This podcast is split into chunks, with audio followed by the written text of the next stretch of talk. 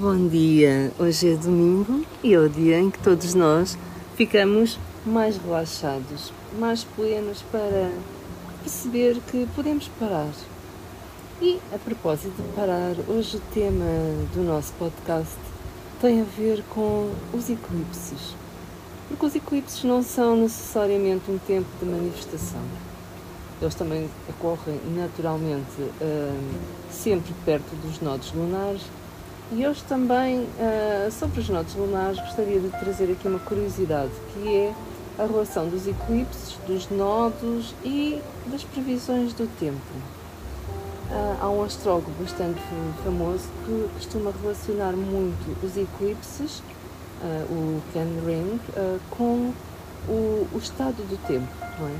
Portanto, o Ken tem uma vida de grande experiência na previsão do tempo e de terremotos e de catástrofes, usando técnicas e sabedorias ancestrais. E estas sabedorias ancestrais vão buscar muito daquilo que é a astrologia védica. Normalmente ele não costuma dar muitas dicas sobre o que é que vai acontecer, mas ele deu uma há pouco tempo e eu vou partilhá-la. Portanto, aqui no dia 4 de dezembro, já está quase, não é? Estamos neste momento na lua minguante e vamos chegar então ao dia 4 de dezembro, quando a Lua em Sagitário se irá unir ao Sol em Sagitário. Isto será um, um, o próximo eclipse solar total, é? que vai ocorrer uh, por volta das 7h45 no tempo universal. Um, ele irá, eu penso que ele será visível só na Antártica e na América do Sul, na, na África do Sul, salvo erro, sim. Uh, por acaso não fiz o plot do, da astrocartografia de onde é que ele passa, mas pelo que eu já li é, será nessas duas zonas. Mas o que é interessante aqui uh, e que o uh, refere é que duas horas depois a Lua estará no seu perigeu, mas no seu perigeu uh, mais próximo de todo o ano. Ou seja, é, a Lua está muito perto da Terra. Tá? Isto, obviamente, é um fenómeno que acontece todos os meses, todos os meses temos o apogeu e o perigeu da Lua, mas estes serão perigeus uh, extremamente importantes por ser aquele que será o mais próximo. Embora a gente não veja a Lua, porque ela está uh, ofuscada pelo brilho do Sol, podemos estar cientes do que, que isso acarreta, porque o perigeu é sempre um momento em que algo se alinha e normalmente não são boas notícias. Não é? Um, e isto acontece uh, logo a seguir então a esta questão de um eclipse. Não é? Como eu já vos falei, os eclipses ocorrem realmente com os alinhamentos de Sol, Terra e Lua, mas quando estes alinhamentos uh, correspondem àquilo que é o, o que é, que é o nó lunar, não é? O, o, essa sintonia, essa sincronia. E no momento deste eclipse solar, a Lua está em oposição ao nó de norte. Okay? O que é que a gente quer dizer com isto? Um, os nodos uh, da Lua são dois pontos onde o plano da órbita do Sol e da Lua se cruzam e se ela está em oposição ao nó norte quer dizer que os luminares, Sol e Lua, estão juntos ao nó sul. O nó norte ou ascendente, como também é conhecido, nó norte ascendente, é o ponto em que a Lua cruza o caminho do Sol na sua passagem do sul para o norte. E o nodo sul ou nodo descendente é aquele em que a Lua passa de norte a sul no plano orbital do Sol. E é apenas quando a Lua e o Sol formam uma conjunção ou oposição, ou seja, quando há uma Lua nova ou cheia que uh, está próxima de um nodo, que pode existir então um eclipse. Uh, e se nós considerarmos que durante a Lua, uh, durante o trajeto da Lua mensalmente, existem movimentos repetidos uh, da Lua a cruzar os nodos, mas nem sempre há um, há um eclipse, não é? Temos que pensar na Lua como se ela fosse um anão que está olhando e pulando para a pular de um lado e para o outro da Terra, não é? Porque ela, uma hora, numa altura está de um lado da Terra, ora noutra altura está no, lado, no outro lado da Terra.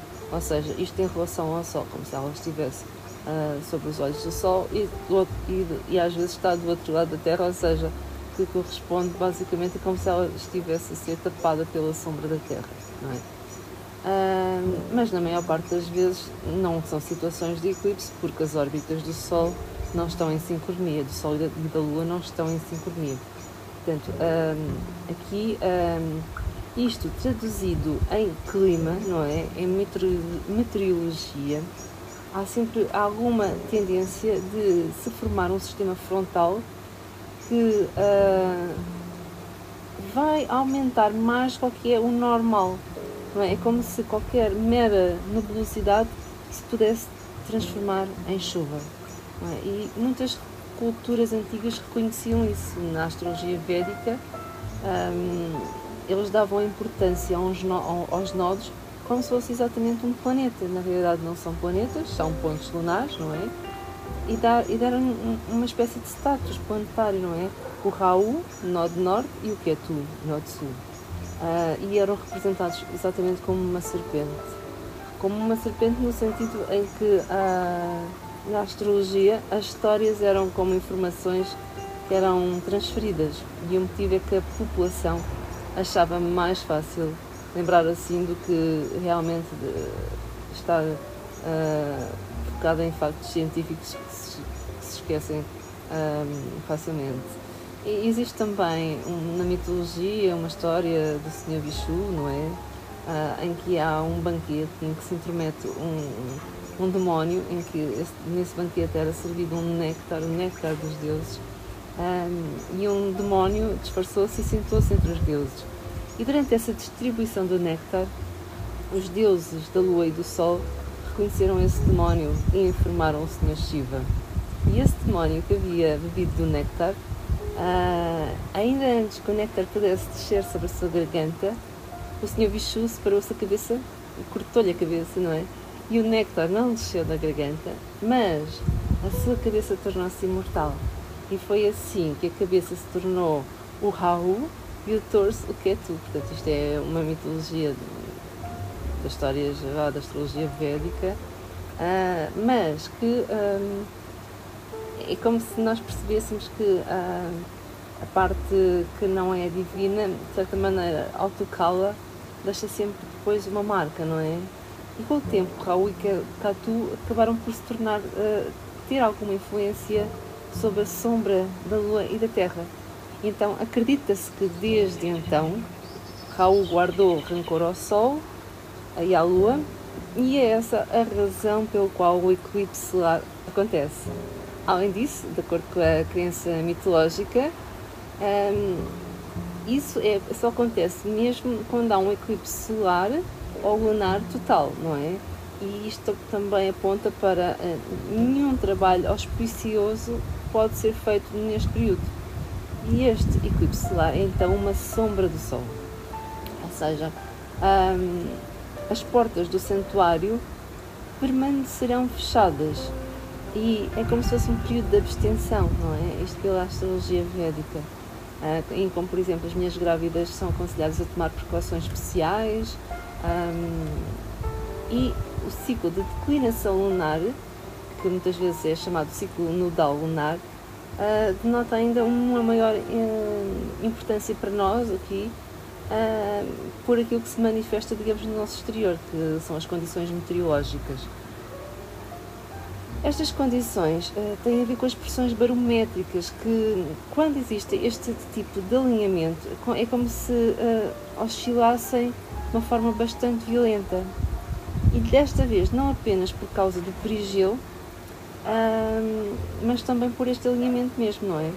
Portanto, é como se houvesse a possibilidade, nesta altura, em alguma zona do, do mundo, uh, que acontecesse chuvas torrenciais, que acontecesse uh, algum furacão, uh, terremotos, tornados, como se tudo tomasse movimento.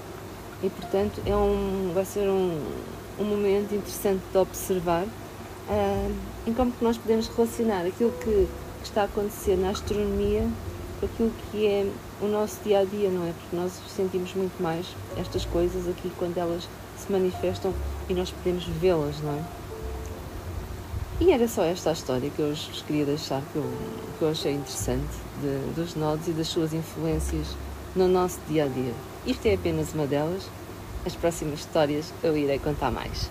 Beijinhos e um bom domingo!